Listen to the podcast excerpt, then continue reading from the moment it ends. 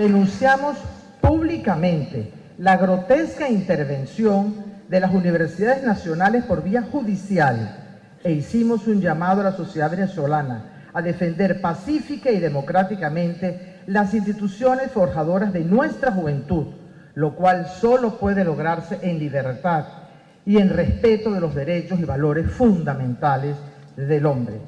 Es por todas estas razones y argumentos que las universidades nacionales libres y autónomas, agrupadas en la Asociación Venezolana de Rectores, lideradas por sus autoridades rectorales, con sus decanos, personal en premio, gremios y sindicatos democráticos, con su más valioso tesoro que lo conforman sus estudiantes y con el respaldo decidido de un pueblo que ama la libertad ante esta nueva arremetida contra la Universidad Nacional Venezolana. Es que hemos convocado esta significativa reunión académica y social para que una demostración de unidad y sentimiento universitario y ciudadano afirmemos una vez más que nuestro sólido apego a los principios autonómicos que nos rigen y que hemos defendido invariablemente.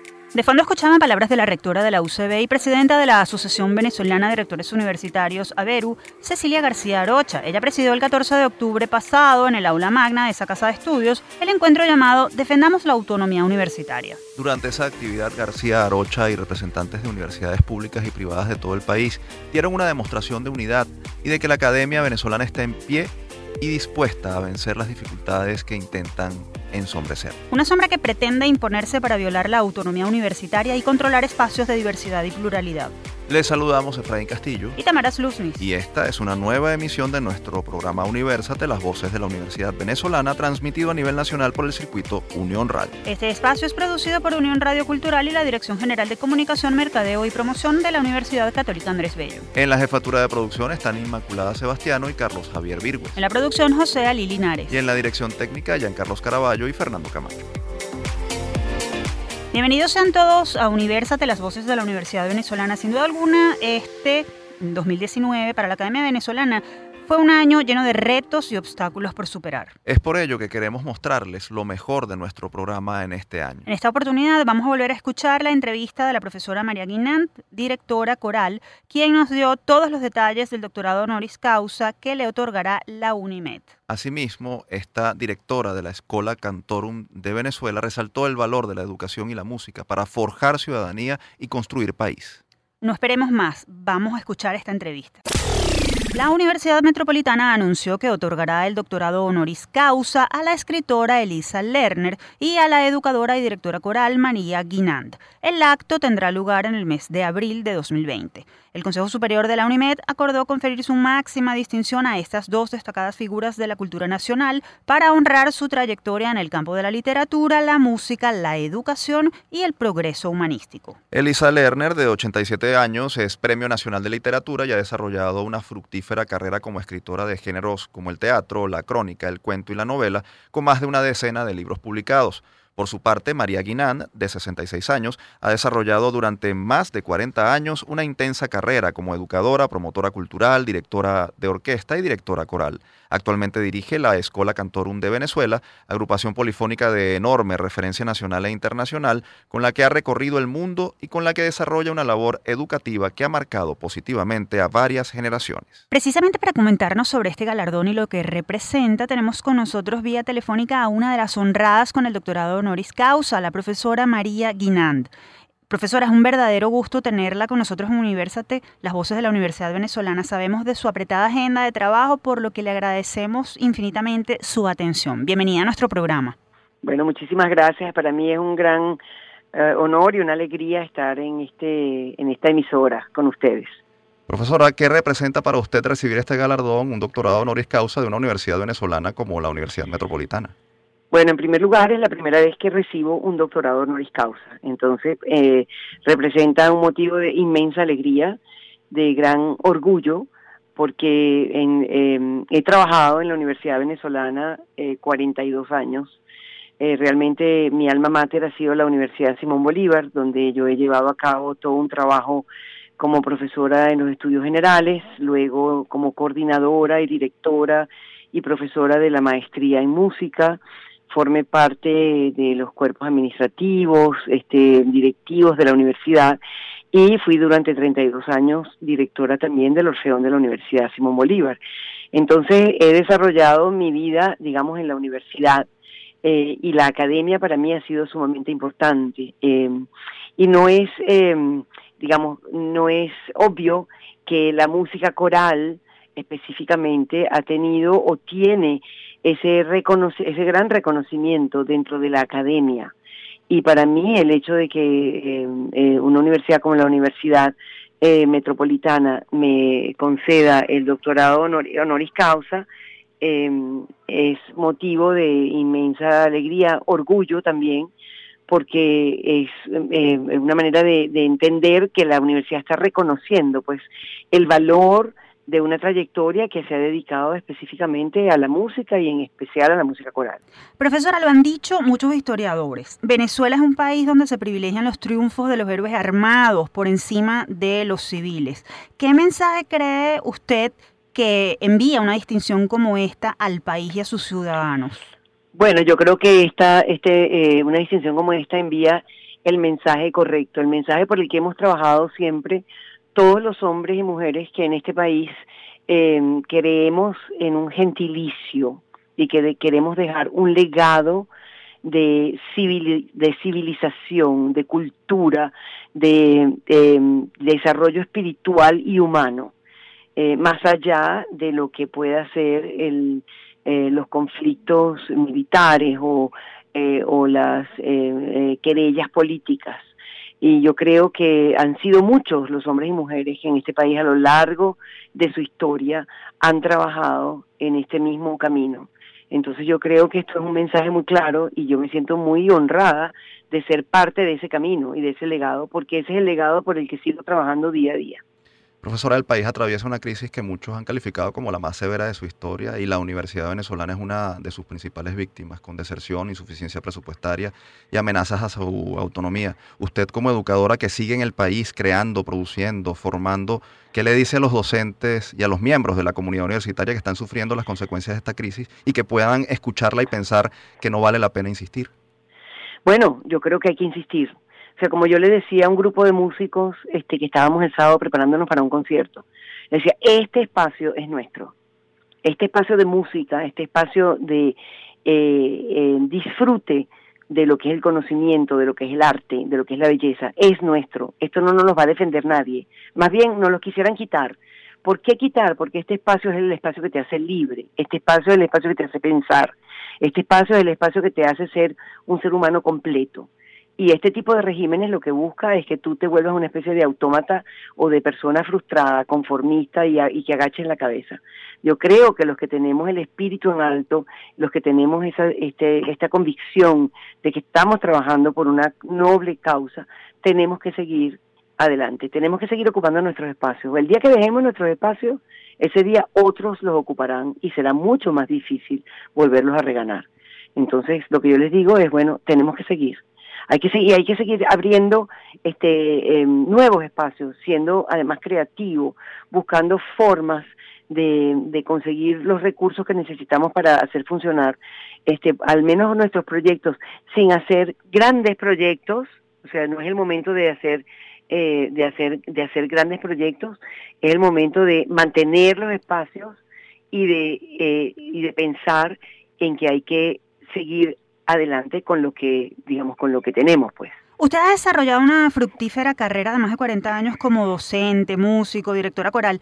A la luz de su experiencia y, y, de las muchas generaciones que ha formado, ¿cuál cree usted que es el valor de la música y de la educación en la construcción del país y de la ciudadanía? Bueno, yo creo que el valor de la música es un valor eh, eh, intangible en la construcción de el ser humano de un ser humano integral, que es lo que se necesita para construir ciudadanía y es lo que se necesita, por ende, para construir país.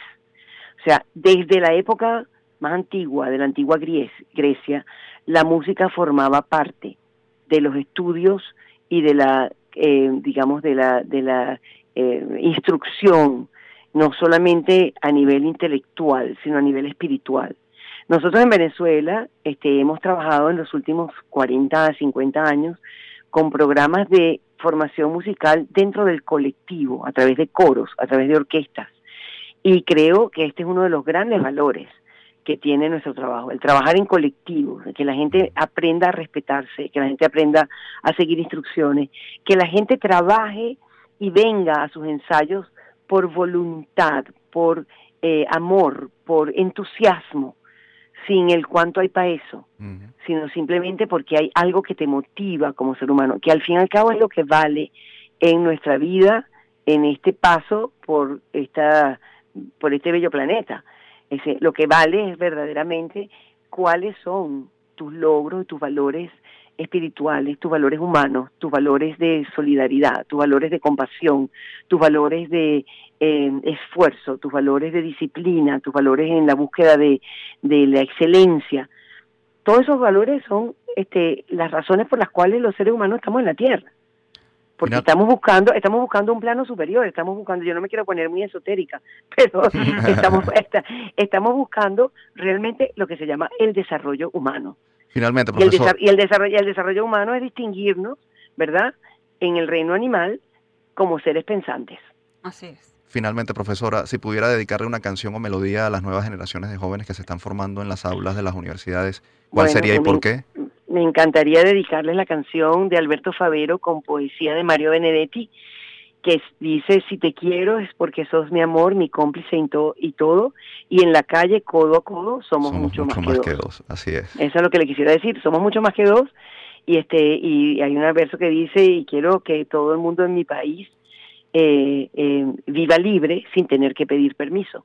Y bueno, eso es lo que queremos. Muchísimas gracias por su tiempo, estimada profesora. Ustedes, ustedes escucharon a María Guinand, directora coral y promotora cultural, quien recibirá en abril el doctorado honoris causa de la Universidad Metropolitana UNIMED.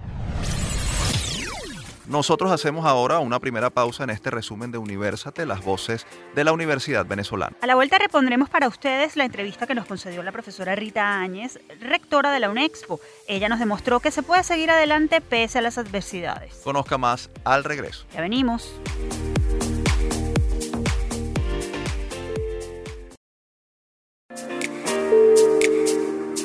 Estamos de vuelta con más de Universate, las voces de la Universidad Venezolana. Les recordamos que este es un resumen de lo mejor de nuestro programa en este 2019. Es momento de conocer cómo las universidades avanzan y luchan pese a la crisis que atraviesa Venezuela. En particular, una que cumplió 40 años en este 2019, la Universidad Nacional Experimental Politécnica Antonio José de Sucre, UNEXPO, institución dedicada a la formación de ingenieros y técnicos que funciona en seis sedes ubicadas en Caracas, Guarenas, Charayave, Barquisimeto, Carora y Puerto Ordaz. Vamos a escuchar. Desde el campus.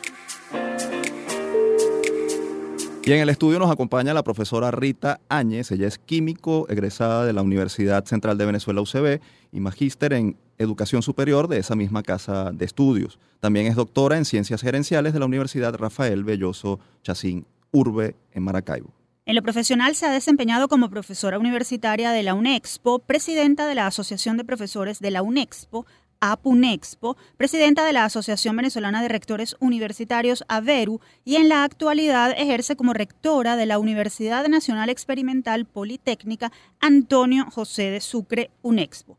Bienvenida, rectora. Es un gusto tenerla con nosotros en Universate. Bueno, es un placer para mí como representante de la universidad acompañarles eh, en este día tan bello. Estamos en el mes de agosto celebrando muchos actos de grado, 400 eh, ingenieros e ingenieras eh, estamos egresando, algunos doctores de ingeniería.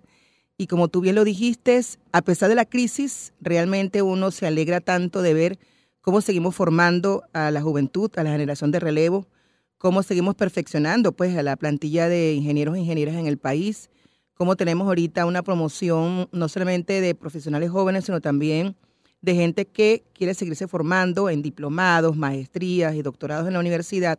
Y sobre todo que en cada día estamos reiterando que cumplimos una misión muy importante en el país porque estamos construyendo futuro. Y esto es muy importante. O sea, a pesar de la crisis actual, seguimos apostando al futuro del país. Profesora, es imperativo, es necesario que le preguntemos esto.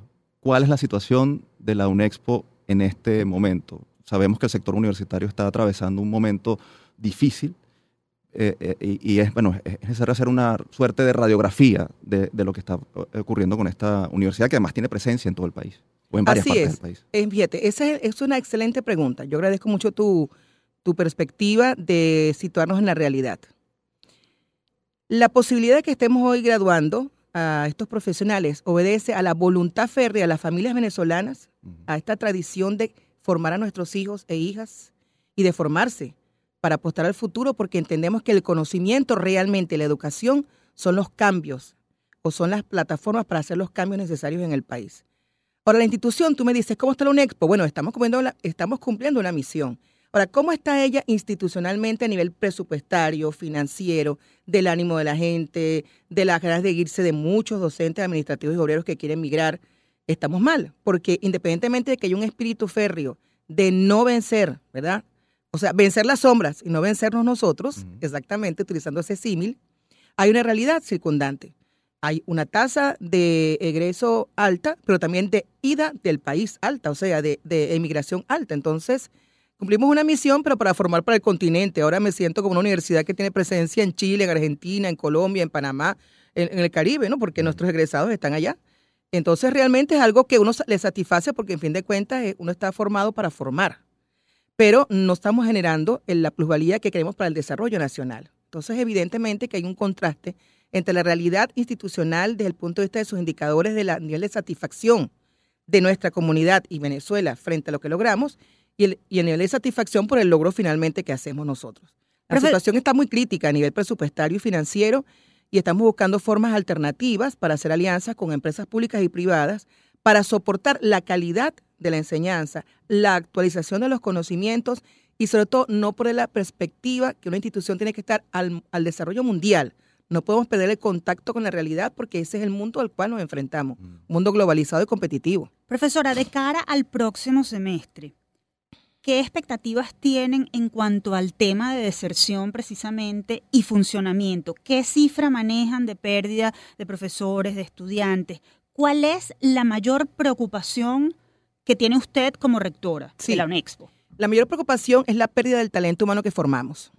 Es la mayor preocupación, tanto el que egresa como el que está dentro de las plantillas académicas y administrativas de la universidad. Porque formar a un profesor lleva aproximadamente entre 10 a 15 años. O sea, que haga todo su circuito de carrera académica, que logre consolidarse como un docente eh, eh, titular de la institución, que tenga un doctorado. Lleva mucho tiempo y esa gente es la que primeramente opta por irse fuera del país, la mejor formada, la que tiene mayores competencias para irse. Entonces es la mayor preocupación que tengo, porque esos son los formadores.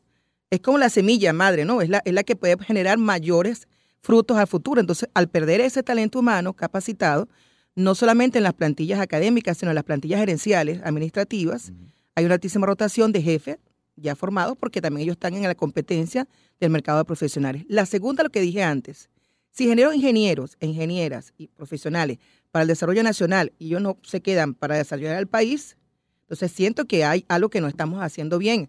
Y no digo nosotros las universidades, sino el país, la clase dirigen- dirigencial, la gente que tiene que responsabilidad en establecer las políticas, efectivamente. Y también una gran preocupación es el tema del financiamiento de la plataforma universitaria, plataforma de infraestructura tecnológica. Gracias a algunas empresas privadas que no voy a nombrar, por supuesto, no nos han cortado los servicios, porque si no, no tuviéramos ningún tipo de servicio, ni telefonía, ni internet, ni seguridad, ni proveedores. Han sido de cuatro o cinco meses de demora en pagarles y nos han dejado los servicios activos porque les da dolor cortarnos la conectividad con el mundo, porque dicen, bueno, vamos a hacernos como, vamos a llegar a un acuerdo, profesora, pero es todos los días un diálogo permanente con, con los que nos dan servicios, porque ya los servicios estuvieran cortados, o sea, no pudiéramos ni tener ni siquiera electricidad, pues aparte de la que perdimos por los apagones, porque efectivamente no tenemos para pagar la facturación del gasto ordinario de la institución. Eh, eh, pero sobre este tema, ¿qué cifra manejan respecto a deserción 30%, estudiantil y profesoral? 30% es el promedio. Puede subir, puede bajar.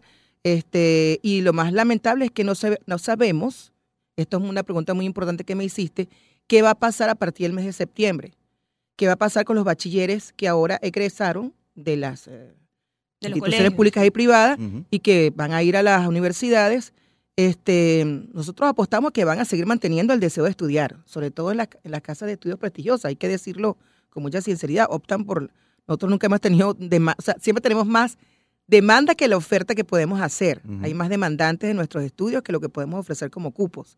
Sin embargo, es una gran expectativa porque el, año pasado, en esta misma época, teníamos una proyección y en este momento el Estado nos ha remitido los listados de inscritos que optan a las universidades, entre otras cosas, porque la plataforma de la Oficina de Planificación del Sector Universitario tiene problemas de conectividad y hemos tratado de acceder a estas plataformas y todavía no tenemos la proyección de los que se han debido preinscribir en las diferentes casas de estudio.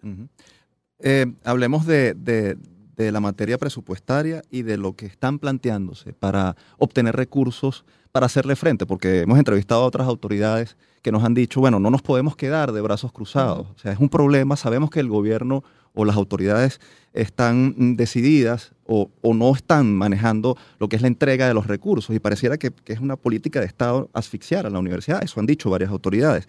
¿Cómo están ustedes haciendo para enfrentar esto desde el punto de vista de, ingresos por investigación, alianzas con las empresas como las que mencionaba? ¿Qué, ¿Qué, tanto esperan poder lograr de recursos a partir de ahora eh, para vencer esa, esa crisis, esa asfixia presupuestaria?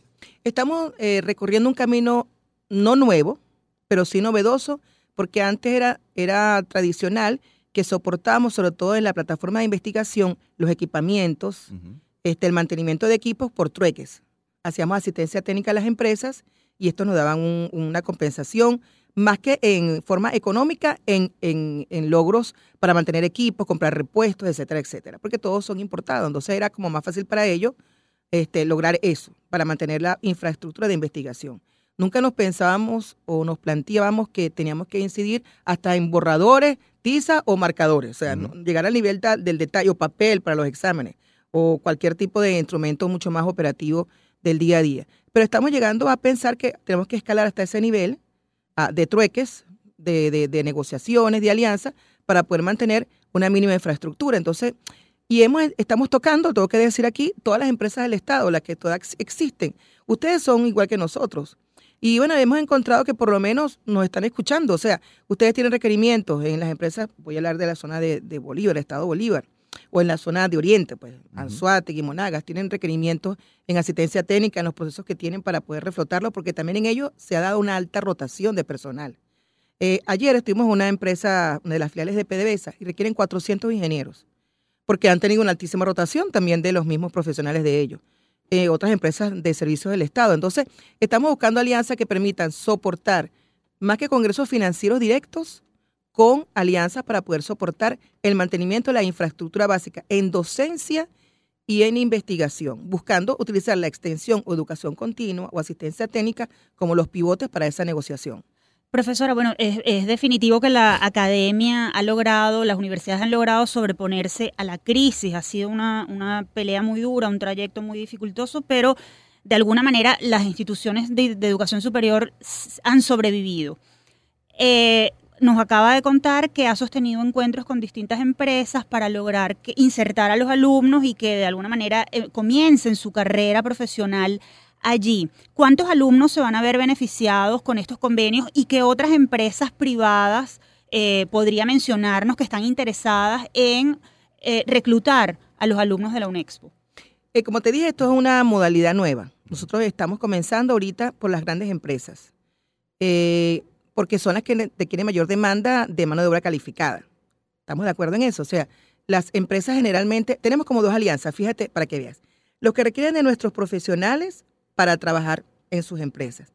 Y los que requieren que les formemos a sus profesionales o a sus obreros o al personal técnico capacitado. Entonces, tenemos alianzas. Por ejemplo, voy a nombrarla porque ha sido una empresa que se ha abierto en el estado Lara, portuguesa. Metroacero, que está construyendo todas las vías ferroviarias que va hacia la zona de centro-occidente de los llanos.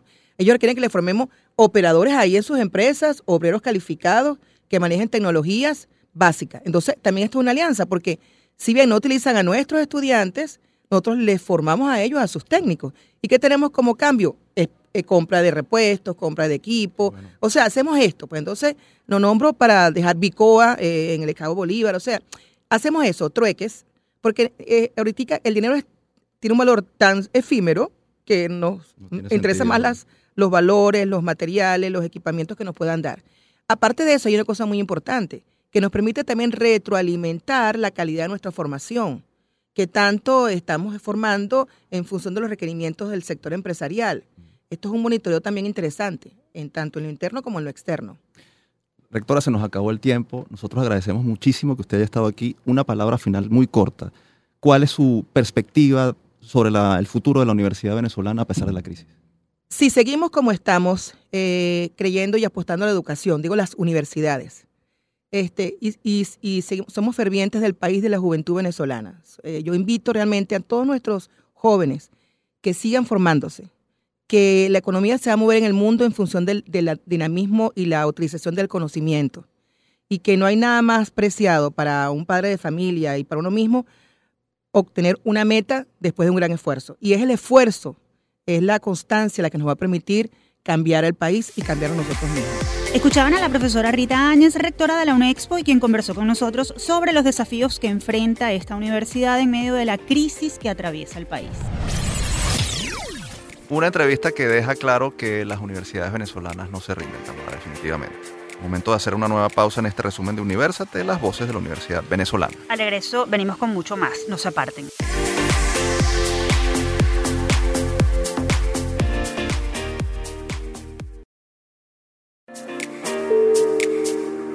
Seguimos con más de este resumen en el que les estamos mostrando lo mejor de nuestro programa Universate en este 2019. Y como los jóvenes son el futuro de Venezuela, volvemos a escuchar o volveremos a escuchar la entrevista en la cual Braulio Chávez, secretario general de la Federación de Centros de Estudiantes de la USB, Universidad Simón Bolívar, nos explica todo sobre clases Plan A es una plataforma web que conecta a profesores de distintas materias con estudiantes que requieren tomar clases particulares. Lo novedoso de la iniciativa es que fue diseñada para que cada clase que un alumno paga genere los fondos para que le sea impartida otra clase particular a cualquier joven en situación vulnerable que no tenga recursos para pagarla. Vamos a escucharla. Generación 2020 un grupo de estudiantes puso en marcha la iniciativa tecnológica educativa y social Plan A, plataforma web que conecta a profesores de distintas materias con estudiantes que requieren tomar clases particulares. Lo novedoso de esta iniciativa es que fue diseñada para que cada clase que un alumno pague genere los fondos para que le sea impartida otra clase particular a cualquier otro muchacho en su situación vulnerable que no tenga recursos para costearla. El proyecto liderado por Andrés Contreras cuando era estudiante de Ingeniería Mecánica de la Universidad Simón Bolívar tuvo su origen en 2015 Allí en ese momento estuvo involucrada la ONG Relevo que atiende a jóvenes de zonas rurales en el Atillo, acá en Caracas. Posteriormente, gracias al esfuerzo de varios estudiantes, se consolidó como el emprendimiento Plan A, que se propone combinar la existencia de un mercado rentable de clases particulares con la necesidad de sustentar económicamente proyectos educativos para quienes no tienen acceso a una formación de calidad. Y precisamente para conversar sobre esta innovadora propuesta está con nosotros Braulio Chávez. Él es estudiante de Ingeniería en Telecomunicaciones de la Universidad Simón Bolívar y en la actualidad se desempeña como secretario general adjunto de la Federación de Centros Universitarios de la USB y coordinador de comunidad y ventas de la iniciativa Plan A. Bienvenido, Braulio. Muchísimas gracias a todos, un placer. Braulio, ¿bajo qué premisa decidieron poner en práctica este proyecto? ¿A dónde quieren llegar con Plan A? Bueno, precisamente como ya lo habían comentado anteriormente, nosotros buscamos con Plan A generar una clase por una clase, es decir, tratar de brindar educación de calidad a jóvenes que no cuentan con los recursos para, para tenerla, entendiendo la situación actual del país en la cual la brecha educativa se ha venido este, ensanchando, por, por decirlo de alguna manera, queremos llegar a esas zonas más vulnerables con chamos que debido a la situación no pueden eh, ir a la escuela o no logran tener una educación de calidad, puesto que obviamente la situación los ha venido afectando día a día. Ahora, ¿cómo funciona eh, la plataforma? ¿Cómo, ¿Cómo se hace posible que esta clase pague esta, esta otra clase?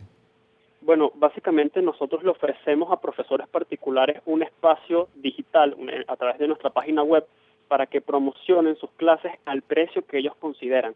Nosotros evaluamos eh, el precio de cada profesor particular y le damos un valor adicional a la clase, que con ese valor adicional nosotros sustentamos los proyectos sociales en esas comunidades para poder brindarle una educación de calidad a, esos jóvenes que lo requieran. Básicamente, una persona que quiera buscar un profesor particular paga por una clase y parte de lo que paga va dirigido a esos jóvenes eh, vulnerables.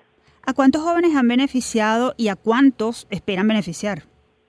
hasta los momentos estamos llegando solamente a, una comunidad en el Latillo, en uno de los comedores, alrededor de 30 o 35 jóvenes, pero en estos momentos estamos consolidando la, eh, el proyecto social allá en el Latillo, buscando profesores de la comunidad para, poder este, encontrar un, profesor adecuado mismo de la comunidad que pueda impartir las clases. En estos momentos este, tenemos unos aliados con Alimenta la, la, Solidaridad, de esta manera podemos beneficiar alrededor de unos 30 a 35 jóvenes. Sin embargo, eh, estamos iniciando el proyecto social para poder brindar las clases a esos chamos. Eh, precisamente, ¿cómo pueden hacer los interesados en participar eh, como patrocinantes o colaboradores para sumarse a este proyecto y hacerlo sustentable económicamente para que se, bueno, para que, para, que cumpla su objetivo? Claro, este, bueno, principalmente los, los primeros patrocinadores que, que nos ayudan en esta iniciativa son las mismas personas que tratan una clase en, nuestro, en nuestra página web. Por lo tanto, la página web es eh, clasesplana.com y nuestras redes sociales, arroba clasesplana, tanto en Twitter como en Instagram, para aquellos, eh, aquellas personas que quieran contratar una clase y poder este, financiar a, el proyecto. Pero también a los patrocinadores que nos quieran ayudar de alguna u otra manera, pueden contactarnos directamente a través del siguiente correo, comunidad arroba clasesplana.com o a través de mi teléfono celular 0416-717-2553 y de esta manera poder este, generar alianzas que nos permitan llegar a más jóvenes y que podamos brindarle una clase de calidad, una educación de calidad a aquellos jóvenes que lo requieren. ¿Cuál ha sido la receptividad de las comunidades y de los usuarios con Plan A? Bueno, la verdad ha sido increíble. En la comunidad de Latillo, en la cual estamos trabajando junto con la, ONG Alimenta la Solidaridad, este, las personas se han visto bastante agradecidas, puesto que no solamente nosotros ofrecemos tutorías personalizadas a, jóvenes que lo requieran, sino también aportamos directamente con este, el comedor comunitario y las personas en verdad se han visto agradecidas, puesto que obviamente los chamos este, requieren una atención especial para poder ir eh, a la escuela y también para mejorar su educación. Y también nosotros buscamos que sean los mismos profesores de la comunidad clases. nosotros empoderamos a esos profesores para que ellos puedan brindar esas clases y no solamente seamos nosotros quienes brindemos la clase, sino que también haya un crecimiento de la comunidad. Por lo tanto, la receptividad ha sido bastante buena en, en, estos primeros avances que hemos dado. Sin embargo, esperamos llegar a muchas más comunidades y que obviamente les dé una buena educación para los jóvenes hoy en día. Escuchábamos a Braulio Chávez, coordinador de comunidad y ventas de la iniciativa Plan A y estudiante de Ingeniería en Telecomunicaciones de la Universidad Simón Bolívar. Recuerden que si están interesados en conocer más de esta iniciativa pueden ingresar a las redes arroba clases plan A en Twitter e Instagram y también a través de la página web www.clasesplana.com iniciativa, Efraín, que demuestra generosidad, solidaridad, empatía. Esta debe ser un ejemplo para otras organizaciones estudiantiles, universitarias, que valoren la importancia de ayudar al prójimo cuando éste más lo necesita, cuando está realmente en condición vulnerable. Y, hay que decir además que iniciativas como esta se replican en otras partes del país, en otras áreas, pero que tocan el tema de la solidaridad. En la UCLA, por ejemplo, los estudiantes están pidiéndole a, sus compañeros que contribuyan con material para poder funcionar, para poder poner en funcionamiento las clases, pero también alimentos para los obreros y empleados que la están pasando realmente mal con el tema de la emergencia humanitaria compleja. Volvemos al tema de que la responsabilidad del, Estado no se puede obviar, pero sí, la solidaridad está presente en las casas de estudio venezolanas y los jóvenes venezolanos son un ejemplo de eso y quien diga lo contrario, miente. Y fíjate que es una situación compleja porque en los momentos de crisis suelen desarrollarse las individualidades porque cada quien está pendiente de resolver sus propios problemas. Entonces, que este tipo de iniciativa surja, se desarrolle, crezca y, se haga sólida es, importantísimo, es un claro ejemplo de que, bueno, los venezolanos somos de otro mundo. Y los universitarios están trabajando por mejorar el país a pesar de las dificultades. Así es. Y es hora de conocer cuáles son las cinco universidades más lúgubres de Estados Unidos en nuestra próxima sección.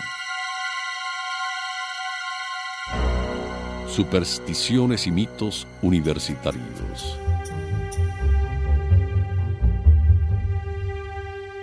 El viaje tenebroso comienza en la Universidad de Ohio, donde los medios de comunicación han venido reportando desde hace algunos años supuestas apariciones de fantasmas en salones y residencias estudiantiles de esa institución. Seguimos avanzando y nuestra segunda parada es en la Universidad de Montevallo, en Alabama, la cual tiene en medio de su campus los antiguos edificios y el cementerio de la familia King. Según lo que dicen quienes allí hacen vida, el fantasma más famoso es el del señor Edmund King, que frecuenta los alrededores de la casa. Muchos afirman haber visto luces misteriosas y cortinas que se mueven incluso cuando no hay nadie en la mansión. Otros dicen haber visto el espectro en sí mismo patrullando el terreno con una linterna. Y ahora nos vamos a Nueva York, específicamente al Hamilton College, una de las universidades más antiguas de esa localidad. La institución está rodeada de cuentos atemorizantes. El periódico estudiantil reseña la historia del teatro minor, donde se producen sonidos inexplicables. Curiosamente, la universidad ofrece una caminata de fantasmas donde un miembro de la administración cuenta a los estudiantes asustados algunas de las historias más tétricas del campus. Nos vamos a South Bend, Indiana, donde se encuentra la Universidad de Notre Dame. Allí también habitan espíritus inquietos. Los estudiantes hablan principalmente del fantasma del Washington Hall, uno de los edificios más antiguos de esa institución, donde en algún momento funcionó el Centro de Música y Artes Escénicas. La leyenda señala que eh, los alumnos son despertados en la noche por el sonido de un corno francés y se menciona que este sonido es producido por un antiguo profesor que falleció en un incendio ocurrido en el año 1879 también se escuchan pasos y también se escuchan eh, de alguna manera los sonidos de portazos, aun cuando las noches no haya ningún tipo de ventisca. Y cerramos en la Universidad de Tennessee, que tiene uno de los edificios más antiguos del país y su larga historia está rodeada de conflictos. Era un campo de batalla de la guerra civil y sus instalaciones fueron dañadas por las explosiones durante el conflicto bélico. Los edificios fueron ocupados y uno incluso fue convertido temporalmente en un hospital. Hay varios relatos misteriosos en torno a ello, historias de figuras extrañas y cosas que aparecen y desaparecen. Unos comentan sobre un toro que atacó a muchas personas para luego esfumarse sin dejar rastro. Otros han visto a ocho oficiales de uniforme discutiendo estrategias bélicas y en una de las bibliotecas además se ha visto a una mujer que está arreglando libros en una estantería y lo curioso es que cuando ella aparece lo hace también un olor a pan de maíz recién horneado. Definitivamente en todas partes del mundo las instituciones académicas antiguas están asociadas a historias sobre posibles apariciones sobrenaturales. ¿Qué te parece, Tamara, este, esta narración de historias lúgubres en las universidades de Estados Unidos? Si soy absolutamente sincera contigo, Efraín, te diría que soy incrédula. Pero bueno, eh, nada, dejo abierta la posibilidad para que algo de eso sea cierto. Ahora es momento de hacer nuestra última pausa y al regreso vamos a seguir con mucho más. Al regreso más de este resumen con lo mejor de 2019 de Universate. Somos las voces de la Universidad Venezolana.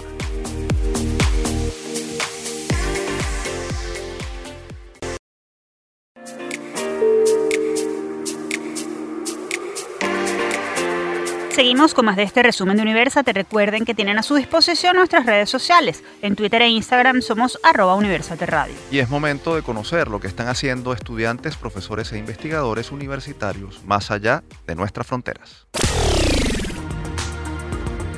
El mundo gira. ¿Saben por qué los mosquitos pican más a unas personas que a otras? Recientemente, un estudio realizado por el profesor Job Van Loon de la Universidad de Wageningen en Holanda, el motivo por el que los mosquitos tienen preferencia a la hora de elegir a sus víctimas no reside en el tipo de sangre de las personas, sino en el dióxido de carbono que exhala cada cuerpo. Según el estudio del experto, los mosquitos comienzan a orientarse hacia esos impulsos de dióxido de carbono y continúan volando mientras perciben concentraciones más altas que las que contiene el aire, normal.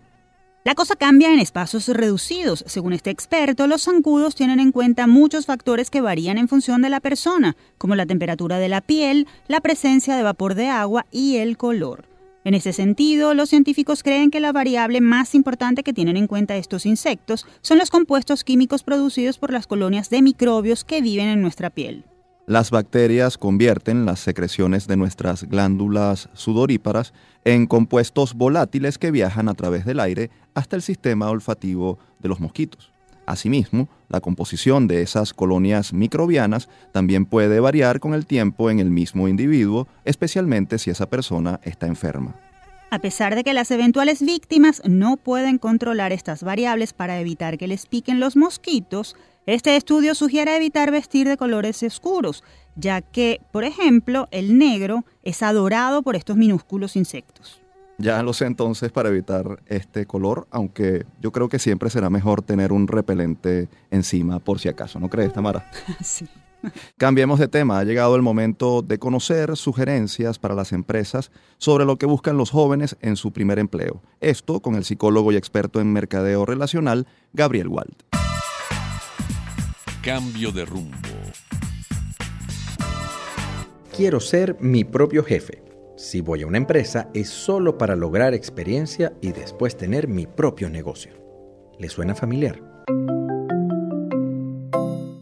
Las nuevas generaciones tienen un enfoque muy distinto de las anteriores sobre su camino profesional y las empresas deben entender qué buscan esos jóvenes para captarlos y retenerlos. Según estudios de la Universidad Católica Andrés Bello, la mitad de los jóvenes que se gradúan como universitarios esperan trabajar en una empresa privada los demás suelen debatirse entre iniciar un emprendimiento o emigrar y probar suerte. ¿Y qué esperan estos jóvenes que quieren trabajar en una empresa?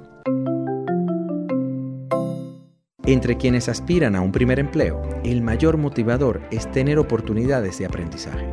La remuneración y creación de contactos ocupan el segundo lugar. Teniendo esto en cuenta, es importante que las empresas consideren que tienen básicamente dos perfiles de jóvenes buscando un primer empleo. El primero está bastante convencido de que quiere emigrar. Estos jóvenes profesionales suelen ser arriesgados y proactivos.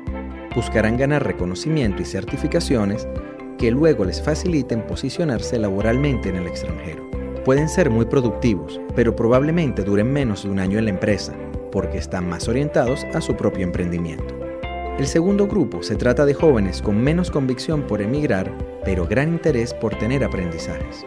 Pueden ser menos arriesgados e intrépidos que el grupo anterior, pero tienen más posibilidades de quedarse en la empresa si ésta les brinda aprendizajes, buena remuneración, les ayuda a imaginarse un futuro y sobre todo les brinda un sentido a su profesión las empresas deben revisar sus programas de incentivos y entender que las jóvenes promesas buscan identificarse con un proyecto que, además de dinero, les dé sentido a su vida y un futuro posible.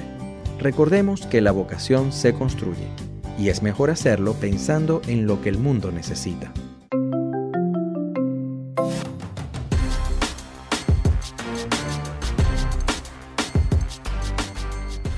Es momento de culminar nuestro programa del día de hoy.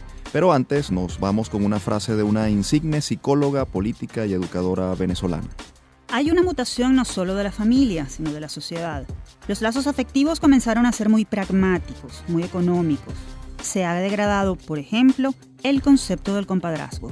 Esta frase es de Mercedes Pulido de Briceño, psicóloga venezolana, profesora universitaria, exministra de Estado para Asuntos de la Mujer, exministra de Familia y exdiplomática, fallecida en Caracas el 23 de agosto de 2016, hace casi tres años.